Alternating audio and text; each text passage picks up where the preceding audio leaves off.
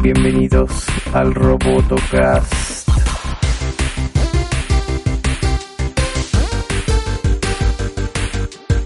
A destruir humanidad. Destruir.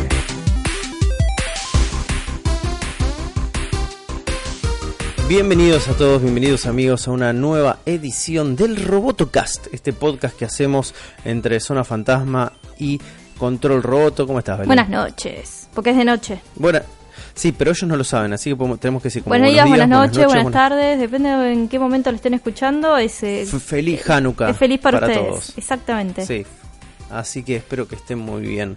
Hoy estamos acá reunidos, vos y yo, para hablar de una peli que una peli que nadie nadie esperaba, nadie quería ver. Sí, ¿cómo que no? Y sin embargo se llevó la sorpresa de todos. Sí, pero va- vamos a ser realistas, ¿no? Vamos a ser realistas, no vamos a tener una agenda anti-DC, acá claramente todo el mundo lo sabe. Yo soy fanático de DC, mucho más que Marvel. Eh, pero esta película estaba ensanguchada entre dos películas de superhéroes que eran mucho más importantes que esta. Yo no sé cuál era el, por lo el menos plan que tuvieron en DC para sacar esto. Evidentemente no había ninguno, pero bueno. Desesperación se llama el plan. O sea, ¿cuál era la idea principal? O sea, terminaba Liga de la Justicia, largaban Aquaman y, y la idea era, era y después Shazam introducirlo en dónde? O de hacer una de Shazam así nomás. Porque no estoy al tanto de eso. Desesperación se llama, Belén. Facturación se llama, no sé si es Es como tenemos un superávit, nos sobró un poco de guita de Aquaman y tenemos que blanquearla de alguna manera. Dásela a un director chiquito y que haga algo con alguna de nuestras franquicias. ¿Qué tenemos ahí dando vueltas? Shazam.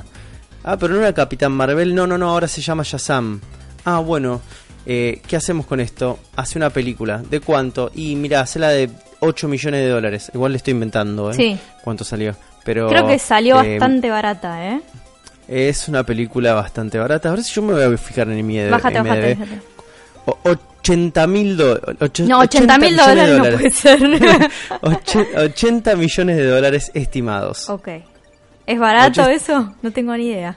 Y yo supongo que para los estándares de lo que está ahora es barato. Si vos, viste como eh, vos tenés el índice Big Mac en el mundo donde medís la inflación por el Big Mac. Sí, Bueno, eh, en el cine se mide por Titanic. mira. Entonces, Titanic no me acuerdo cuánto salió, pero si lo empezás a, a llevar a, a niveles inflacionarios, Titanic salió una fortuna. Y sí, era de esperarse. Y Avatar debe haber salido Eh, mucho más cara. Y Avatar debe haber salido eh, lo- más o menos lo mismo. Eh, pero bueno, es una película que en lo que es esta burbuja superheroil está en el medio de entre una película de Capitán Marvel justamente, ¿no? Como se esa coincidencia Sí, justo, donde justo. Ahí- los dos capitanes Marveles aparecen. Ahí hubo un topo metido, hubo alguien pasando información. Porque si no, no puede ser que un estudio a otro en menos de un mes saquen la película sobre el mismo superhéroe. Va, no es el mismo, pero sí tiene el mismo nombre. Sí, así es. O, o lo tenían, o solían tenerlo, o Ujú. solían compartirlo. Eh, Viste toda esa gilada, ¿no? De quién es el verdadero Capitán Marvel y todo el mundo. es- Muchos Raúles, muchos. Raúles en Twitter, demasiados. Sí, sí, demasiados, demasiados Raúles en Twitter. Em, y lo que le seguía a esto, justamente, el clímax, la culminación de casi 10 años de construcción de universo cinematográfico de Marvel, que es este famoso Endgame que se nos viene a fin de mes. Entonces Shazam estaba en un priete muy grande. Está, estrenó en el peor mes de, de- para estrenar una película de superhéroes, creo. Porque iba a pasar Así totalmente es. desapercibida. Así es. Y lo más loco de todos es que si vos vas a tener una estrategia de este estilo donde vas a decir voy a salir a competir con probablemente las dos más grandes películas del año y salís con un personaje que es recontra, pero recontra desconocido. Sí, Shazam no lo conoce nadie, seamos sinceros. Ok, Shazam no lo conoce nadie, tenés que ser un tipo que está un poquito instruido. En el mundo de los cómics o ser un tipo que sea inquieto y se está moviendo y está tratando, viste, como de, de entender qué es lo que está pasando. Ojo, Marvel, Marvel metió películas de superhéroes tampoco tan conocidos. Eh, Te pones a pensar, Guardianes de la Galaxia no eran tan conocidos como puede llegar a ser Los Cuatro Fantásticos, que son como un poco más mainstream. Eh, pero aún así supieron meter bien a los personajes, supieron hacer una buena franquicia aparte de Guardianes de la Galaxia. Eh, Ant-Man lo mismo. O sea, si te pones a pensar, hay como varias películas de Marvel que no son grandes superhéroes, pero subi- supieron cómo meterlos bien en ese universo. ¿Sabes qué? Vamos, Eso es como un efecto, que es como un efecto catapulta en realidad. Porque Guardianes de la Galaxia no llega después de que ya hay por lo menos 5, 6, 7 Exactamente, películas sí. ya de construcción de universo. Entonces, cuando vos tenías una base fundamentada, podías construir, viste, como cosas un poco más este, complejas, un poco más abstractas, como podría llegar a ser una película de Guardianes de la Galaxia, o Doctor Strange, o este conceptualmente, ¿eh? no, no te hablo a nivel película, ¿no? Porque la película de Doctor Strange es bastante lineal, viste, como el mismo pasa con la Sandman, pero sí podías construir este personajes o traer personajes más oscuros del universo Marvel y decías, sí, yo total, yo esta base ya la tengo, me estoy moviendo sobre un territorio Sí, seguro". también no es, no es una película, por ejemplo, Guardianes de la Galaxia, Doctor Strange, no es una película que se hace porque sí. Se está introduciendo como lo principal de lo que es toda esta etapa de, de Marvel, terminamos hablando de Marvel, qué desastre, que es eh, la- las gemas del infinito. O sea, en cada una de esas películas se está introduciendo una nueva gema para llegar a lo que llegaron hasta ahora. Y, Sí, y esta sí. y esta Shazam sale como de, no sé, de cualquier lado y dijimos, bueno, hagamos la película de Shazam. Lo que, lo que me pasa a mí es, es que yo, eh, a ver, te creo, te creo el chamulle ese que está todo pensado, está todo planificado, es un, es un plan de 10 años. Digo, dale, sí está bien, te lo creo, lo fuiste atando medio con alambre ese plan. Digo, no hace falta que me mientas. Eh, pero realmente no importa cuál era el gran relato, la gran narrativa, el gran esquema de las cosas, sino que en realidad lo que importaba era cómo se solidificaba esto en cuanto a negocio para Marvel, decir qué franquicia tenemos, que podemos explotar, que puede llegar a ser interesante para el tipo de audiencia que estamos apuntando. Guardianes de la Galaxia era uno de ellos. Porque es un personaje, son personajes coloridos, los traemos, este, introducimos toda una parte que nos sirve para después seguir alimentando este monstruo que es este gran negocio del universo cinematográfico de Marvel. Entonces, sí, bueno, está bien, la narrativa te pasa en segundo plano en este mundo, lo sabemos todos. Eh, pero lo que sí nos toma por sorpresa es la aparición de una película de Shazam cuando la construcción de lo que se estaba armando del universo de ese no lo incluye para nada. Y además- la planificación de las próximas películas que se vienen no incluyen a Shazam, pero para absolutamente Y el universo de DC se viene cayendo, o sea, viene a pique. Pensemos que tenemos solamente planificado hasta ahora, muy probable una segunda parte de Aquaman y lo que es Wonder Woman 84 que va a salir el año que viene. Después, Batman, está el proyecto de, de Batman que no se sabe absolutamente nada y todavía están buscando eh, quién va a ser de Batman y supuestamente será un Batman joven. Eh, Henry Cavill no sabemos qué va a pasar, si se bajó, si no se bajó, siempre está como ese misterio de que no sabe qué va a suceder.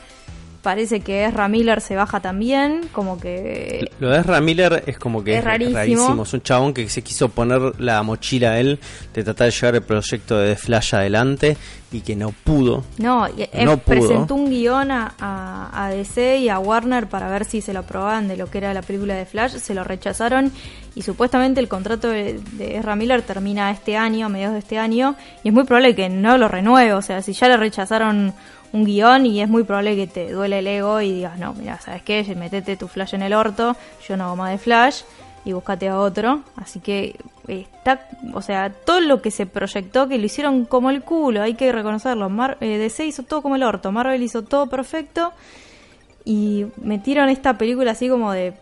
Para mí era también... Obviamente que estas películas se vienen planificando años y años, no es que saltó de un día para el otro vamos a hacer Shazam.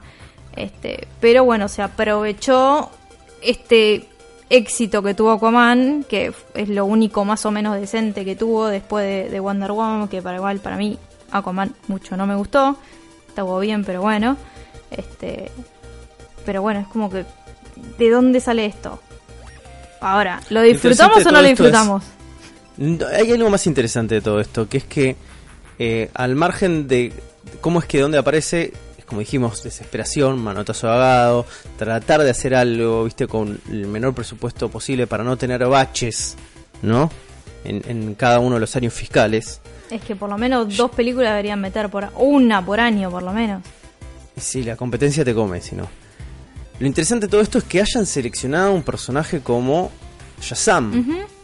Shazam, antiguamente que era el Capitán Marvel, es un personaje de cómics de antaño, de lo que se denominaba eh, una publicación llamada Facet Comics, que es de los años 30, Beli. ¿Ves?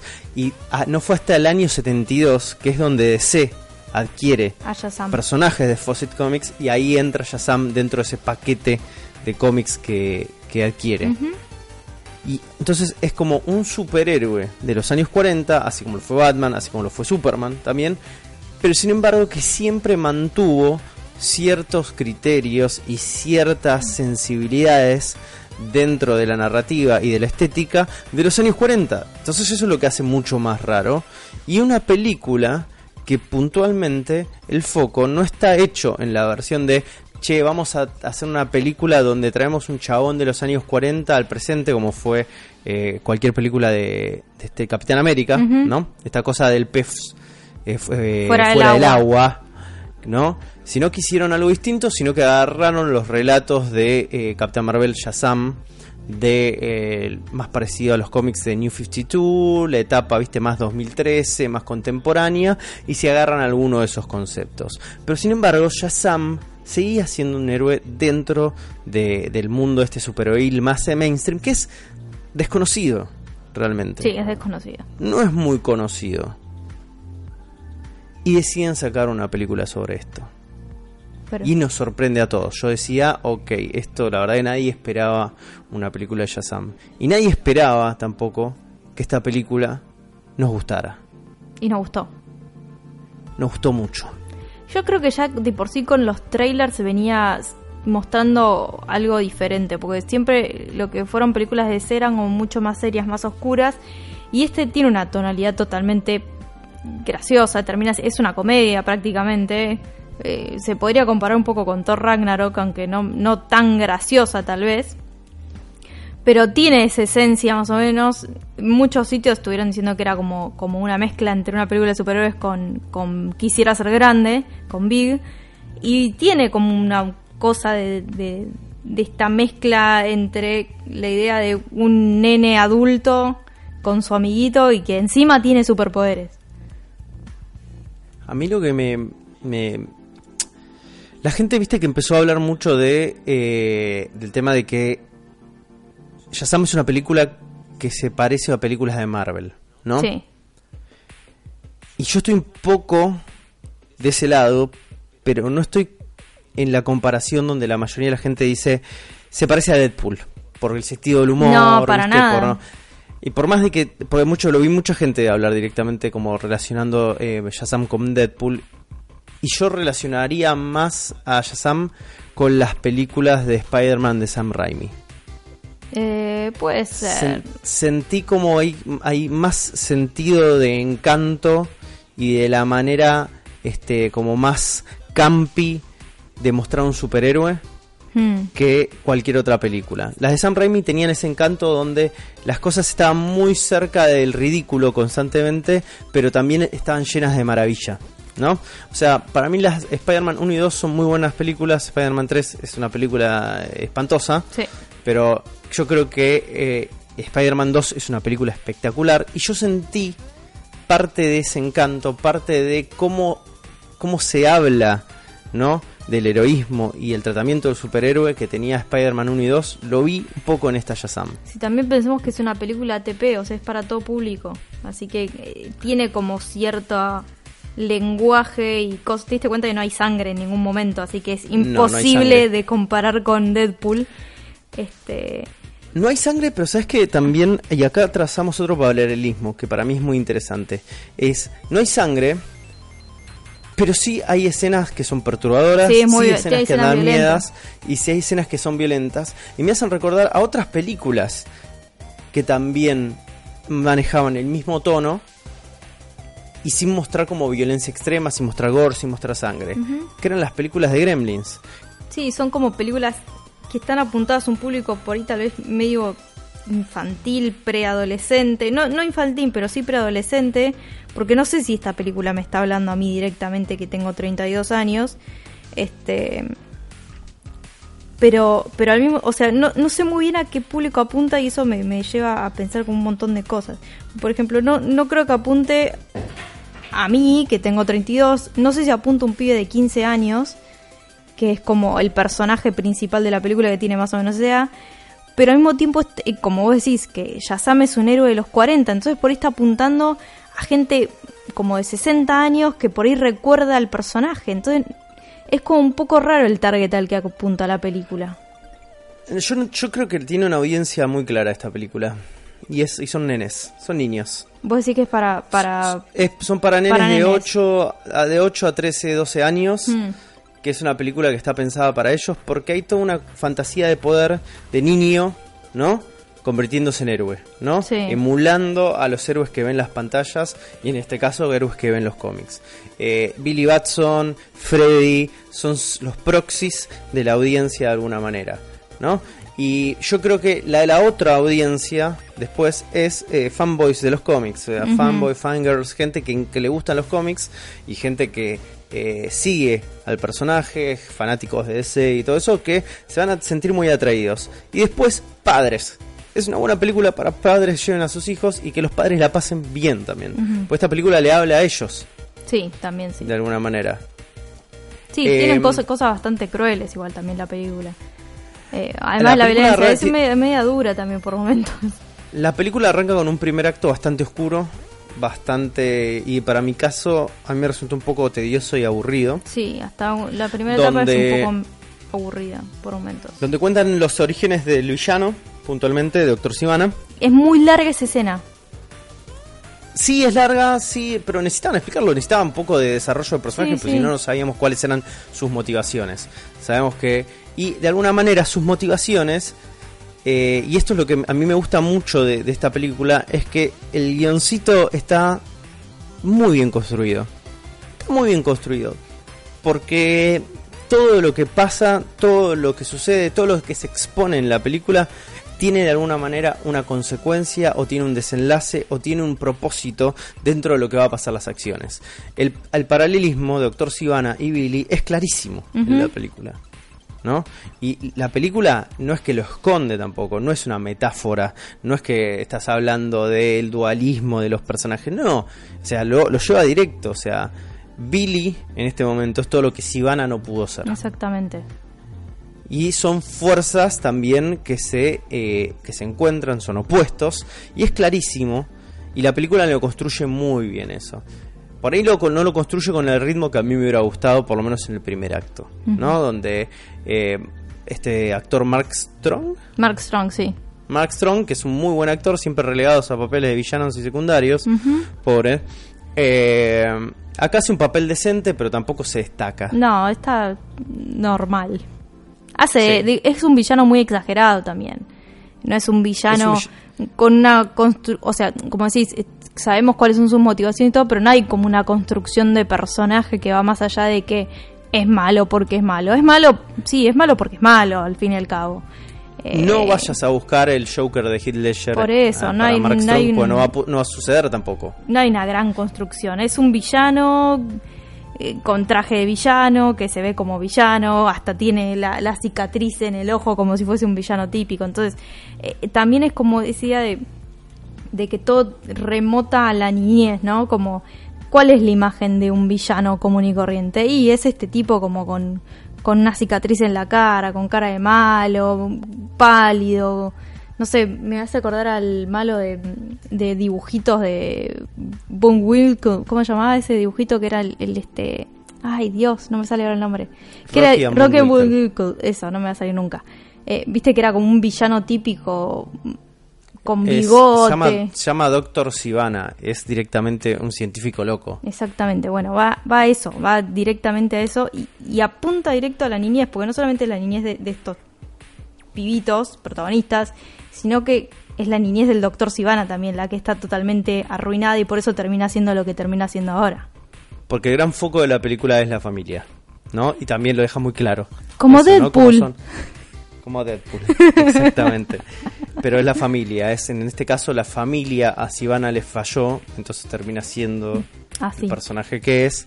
Y a Billy también le falló, pero es como la construcción de Billy lo lleva a tomar otras ciertas decisiones y la gente que se cruza lo lleva a tomarse otras decisiones. Exactamente. Shazam, lo que plantea esta película es que Shazam no podría, Billy nunca podría ser Shazam por, Sin- si no tuviera su familia. Exacto. Eh, para el segundo acto, para mí la película cambia rotundamente y se vuelve una cosa que es, que, que es lo que más me gustó, que es con la aparición de Zachary Levi haciendo de Shazam directamente. Y para mí la película ahí toma otro vuelo, otro color, es como empieza a remontar, porque esta película para mí es una película que es de diálogos y de personajes, y de dinámicas entre personajes. Todo lo demás, todo el relato de superhéroe, que es un relato re sencillo, colorido y todo lo que quieras, queda un poquito eclipsado por esto, que es correcto, o sea, que es correcto que, pero se convierte en una película de personajes y dinámica de personajes y una comedia de personajes. Sí, la dinámica, lo que es entre, Freddy y el nene este, que también lo vemos en It, al que hace de Freddy, que es el mejor personaje de It también. Este, Es el hipocondríaco. es el hipocondríaco. Este, la dinámica entre este nene y, y Zachary Levi es excelente, o sea, le- como... O sea, te terminás creyendo que Zachary Levi en realidad es un nene, como... O sea, y las reacciones que tiene, las formas en las que actúa, parece realmente un pibito, es un nenito en el cuerpo de un señor grande, que es lo que nos pasaba ¿Sabes en, que eso me, eso me llama mucha atención. Hmm. Y cuando lo veía dije, no recuerdo si Tom Hanks hacía bien esto. Claro. Y me fui a buscar clips de Tom de Hanks. Quisiera ser grande ¿Y? en Big. Y Tom Hanks hace más como de. como si fuera este nene más chico todavía de lo que realmente es el personaje de Big. Y me parece que en Shazam encontraron el punto exacto para representar a un pibe de 14 años, ¿no? Sí, porque Las hace cosas hace que cosas, hace, exactamente. Sí, pero no son las cosas que hacen, sino los manierismos, el lenguaje, ¿viste? Es como. Está repleto como de este, buenas decisiones de dirección de actores esta película y de buenos diálogos también. Entonces eso me resultó reinteresante. Y es una película que justamente este, su, su gran fuerte es ese. Porque no tiene grandes escenas de acción, ni grandes set pieces de producción, ni todo. Tiene un presupuesto muy acotado. Y tampoco tiene un guion que vos digas, che, no puedo creer lo que está pasando en esta película, es revolucionario. No, no. es muy sencilla. Muy sencillo. Pero bueno, tiene personajes súper interesantes. Sí, el- yo creo que en esa sencillez, en la propuesta sencilla en sí misma, es donde dijeron, bueno, tenemos poco presupuesto, estamos muy limitados, ¿qué podemos hacer? Y hagamos una comedia, hagamos una aventura de superhéroes eh, que se base directamente en interacciones entre personajes y eso le dio como un, un aire que es, que es, que es notorio. Después lo que son todos los personajes de los de los hermanitos, digamos, de, de Billy, Ujú. suman muchísimo a lo que es la trama, suman muchísimo a, a lo que es la interacción entre...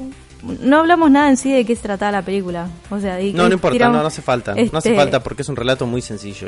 Pero bueno, cuando Billy conoce como a su nueva familia adoptiva, que es una casa donde viven muchos chicos, este, son como cinco o seis chicos que viven todos juntos en una, en una casa, este, ¿cómo se dice? En un orfanato. No es un orfanato en sí, en realidad. Es una casa Es adoptiva, es- es, sí. una casa de padres.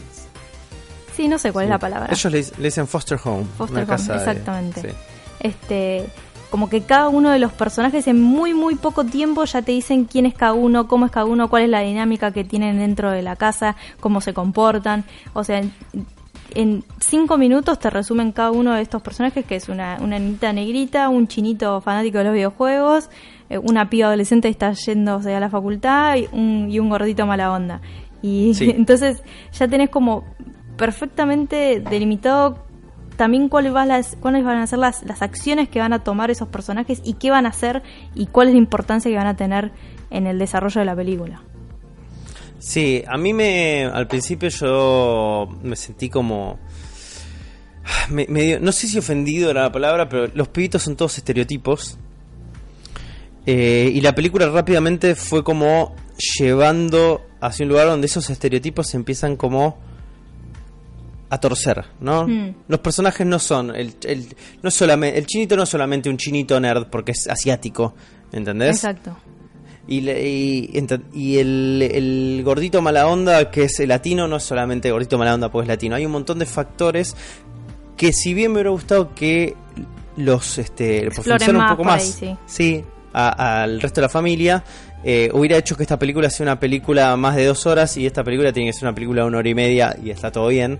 Entonces por ahí se pierde un poquito en ese momento las posibilidades de explorar esta familia eh, pero al mismo tiempo gana el metraje y gana la brevedad de esta película que yo lo agradezco un montón porque si me voy a tener que comer tres horas y pico mirando Endgame eh, está todo bien que ya sean por una hora y media lo interesante también, Beli, de todo esto es que el director es un pibe que se llama David Sandberg. Sí. Y es un pibe que en ¿Qué su este repertorio tiene dos películas que vi que me parecieron espantosas. A ver, estoy mirando IMDb. Una película es Lights Out, que es una película de terror, Sí. que me aburrí muchísimo. No la vi. Y la, y la, la anterior a Shazam es Annabelle este, Creation, la de la muñeca asesina de, Sí, de la- esta la saga de parte de películas de...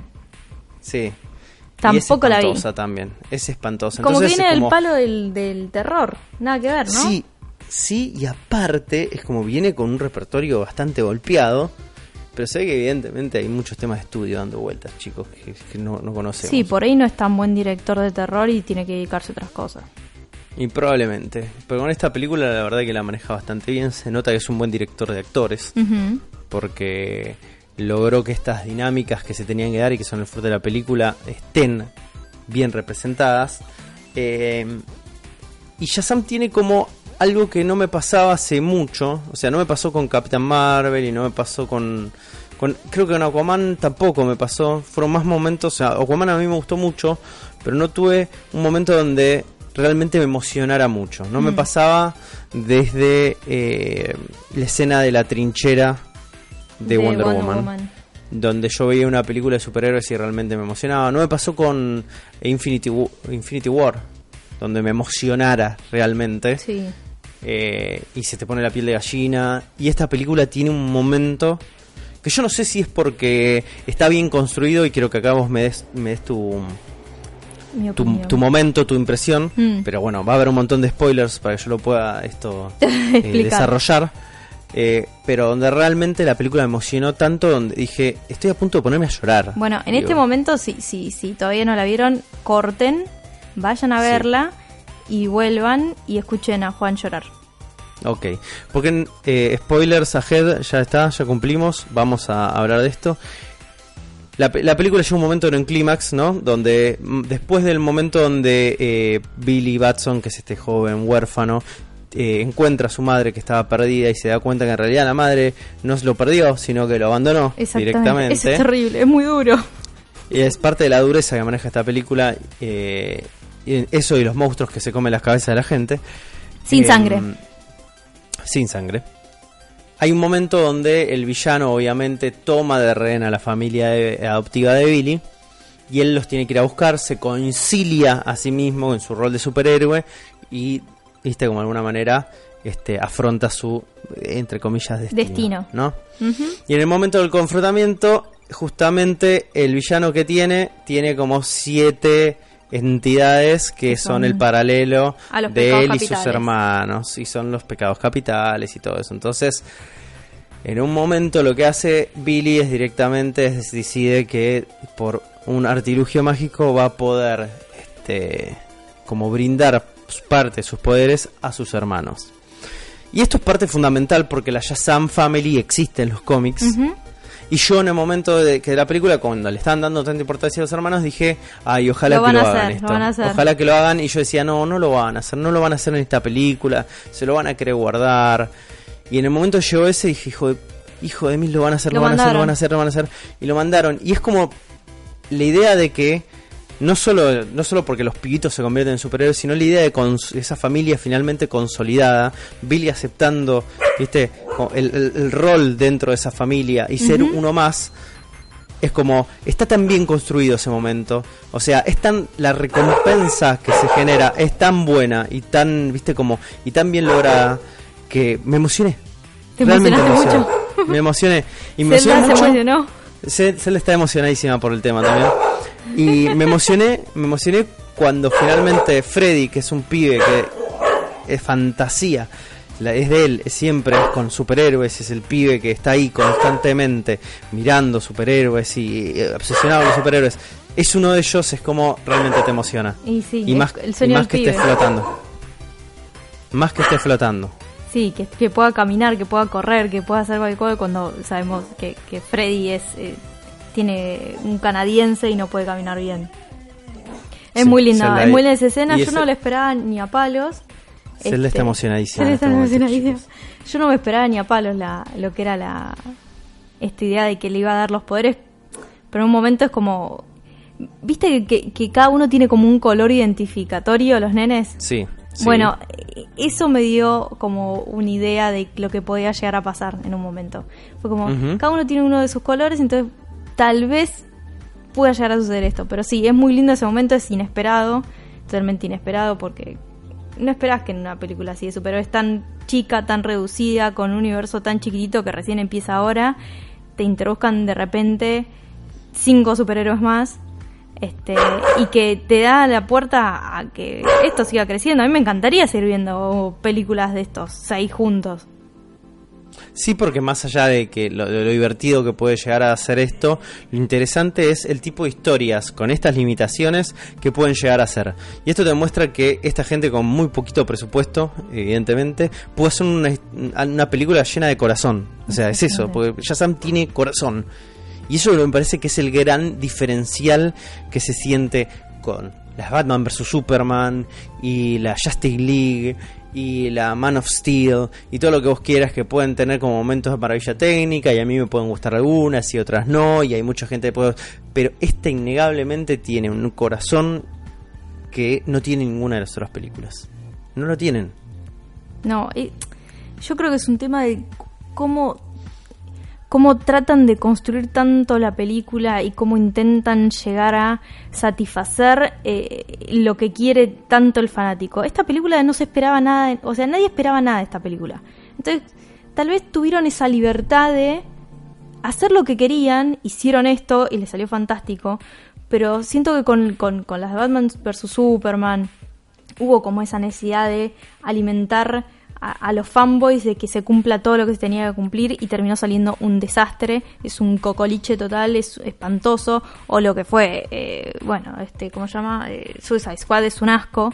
Entonces, cuando tenés como un director bien concentrado en lo que es el proyecto, como pasó con, con, con Wonder Woman, eh, con un guion reducido, porque el de Wonder Woman no es un guion fantástico, increíble. No, tiene un pésimo tercer acto Wonder Woman. Entonces, eh, cuando tenés como las ideas bien claras y creo que no tenés la expectativa de nadie, eh, puede salir esto y salió perfecto.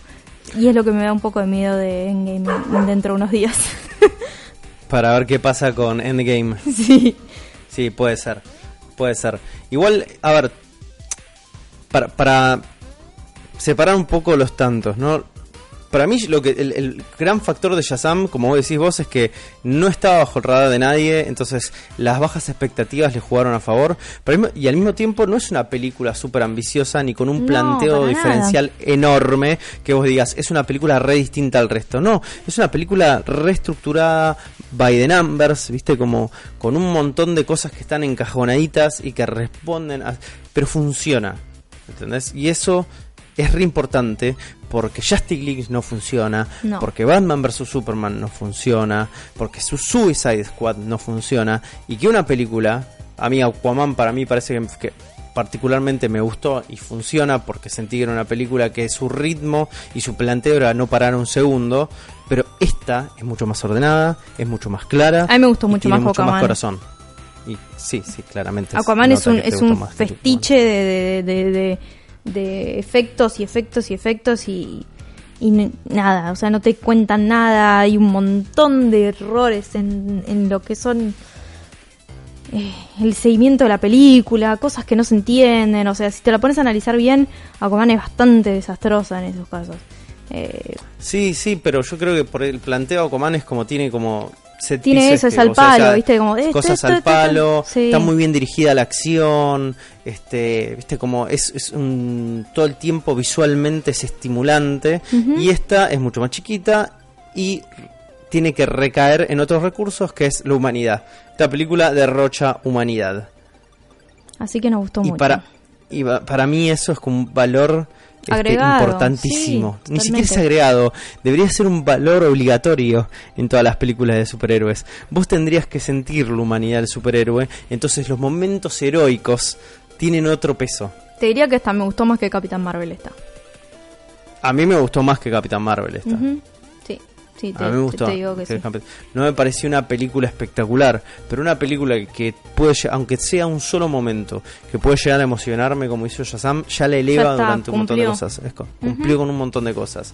Entonces yo estoy empiezo a entusiasmarme de vuelta y esto lo que me va a pasar es que me, me voy a empezar a herir. ¿Entendés? Es porque no sé qué viene en el futuro del universo ese. No sé cuál es la próxima No película. No lo tengo tan claro. Digo, no sé si es la de Harley, la de Harley Quinn y este y la de Birds of Prey, la que La, se viene. la próxima que se viene va a ser la de Joaquín Phoenix de Joker, que no sé si es tan parte de este universo, porque esto es parte del universo de lo que fue Liga de la Justicia, de Batman vs Superman, o sea, Claro. es, es el universo de Zack Snyder. Eh, de Joker no sé qué universo pertenece, qué universo paralelo por, de ese en, pertenece. en teoría son cosas totalmente separadas. Es como que si vos estuvieras leyendo la continuidad de las historietas, eh, es- viene otro autor, Otro agarra autor, un personaje y hace, hace un unitario.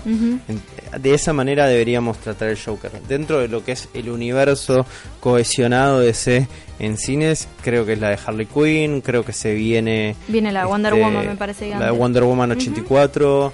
Digo, están esas dando vueltas. Pero a Eh, Shazam le está yendo bastante bien en lo que es la taquilla, así que ojalá tenga una segunda parte. Y ojalá, Ojalá. que siga por esta línea porque le va a ir bien.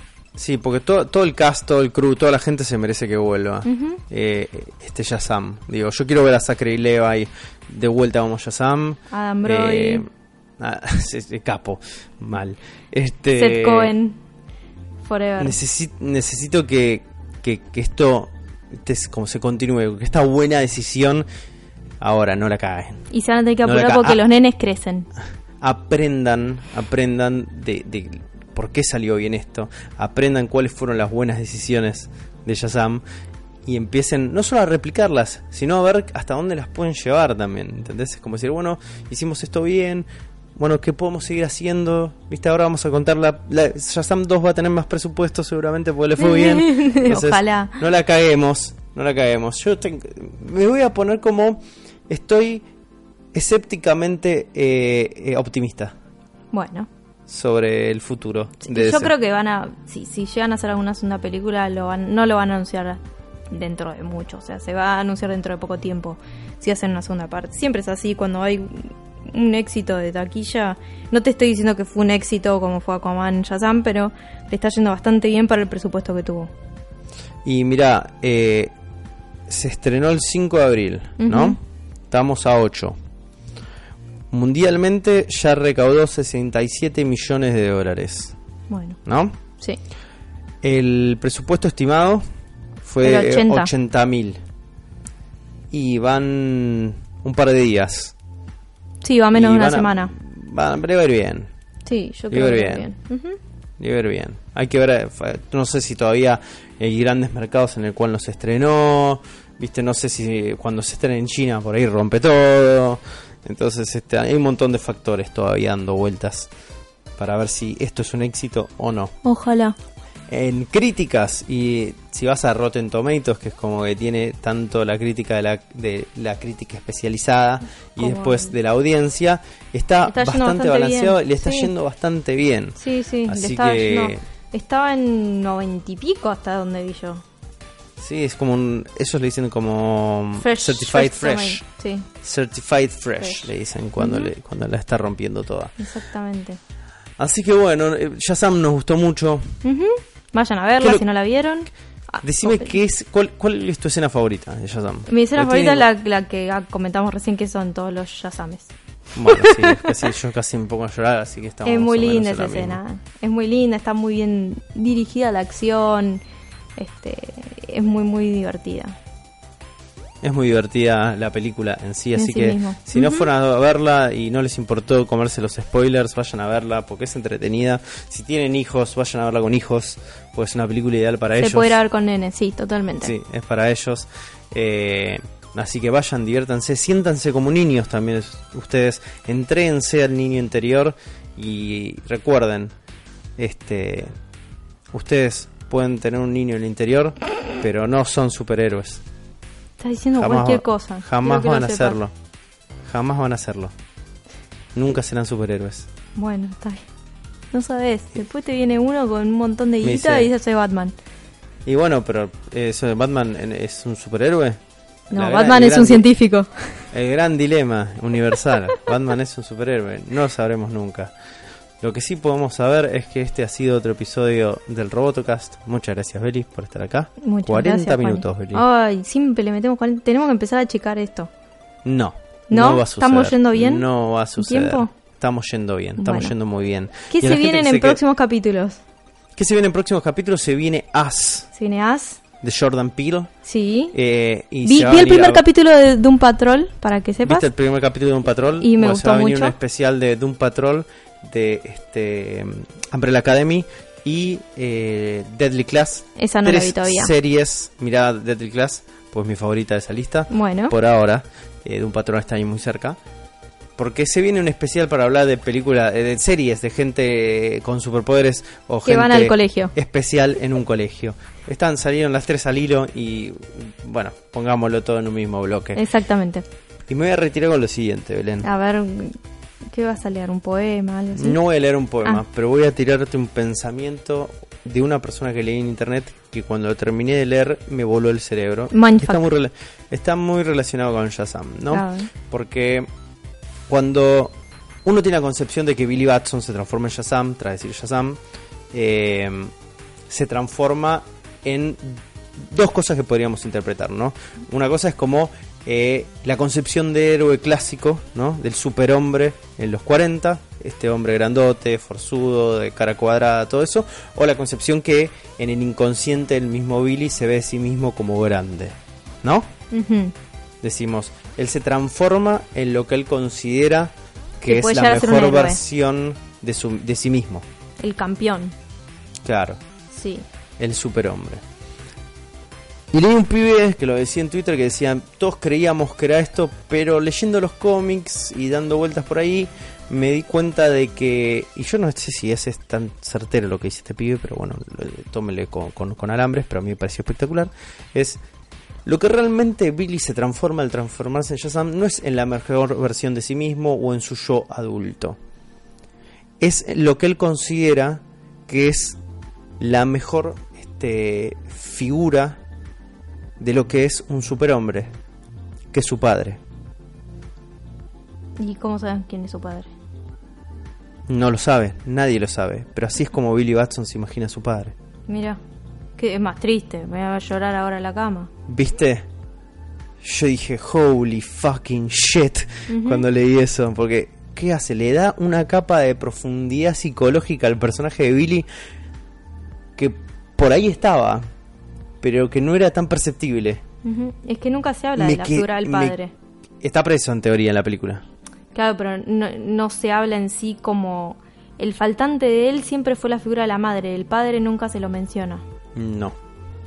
No, porque en teoría no está desde chico. Claro. Es más chico incluso todavía. Y no Pero es bueno, un, me- un pibe que está buscando constantemente No una figura paterna. Busca, No lo está busca- buscando. busca En una la figura película. materna. En la película. En la película. Ujú. Pero bueno, los dejo con esa nota Oh, de terrible. color terrible, pero hermosa al mismo tiempo, ¿no? Ujú. Cómo romantiza la Ah, figura y del yo voy a tirar un dato de cholulaje. Ay, por favor. El dato de Cholulo. El Dale. actor que hace de- del viejo Shazam negro, Ujú. ¿sabes quién es? Eh, nunca me el nombre, pero tiene un nombre recopado. Dijowin. Dijowin Es el, de- es el de Guardianes de la Galaxia y de Capitán Marvel. Bueno, pero vos sabías que Zachary Levi hizo de uno de los amigotes de Thor eh, en Asgard. Sí, claro. En la segunda Thor. ¿En la, prim- ¿En la primera o en la segunda? La segunda. Fue a Sí. reemplazar a otro actor. Fue a reemplazar otro actor, exactamente. Digimon. Digimon. Digimon Digámosle sí, Digimon. Digimon Honsu. Nos van a tratar de racistas porque no sabemos pronunciar nombres de gente de Corea. No, es recopado, se llama Digimon. Yo le digo Dijon, este chavo. en realidad. Dijon. Pero bueno, gente, muchas gracias. Esto fue el Robotocast. Espero que la pasado bien. Nos vemos la próxima. Chao, Eli. Adiós.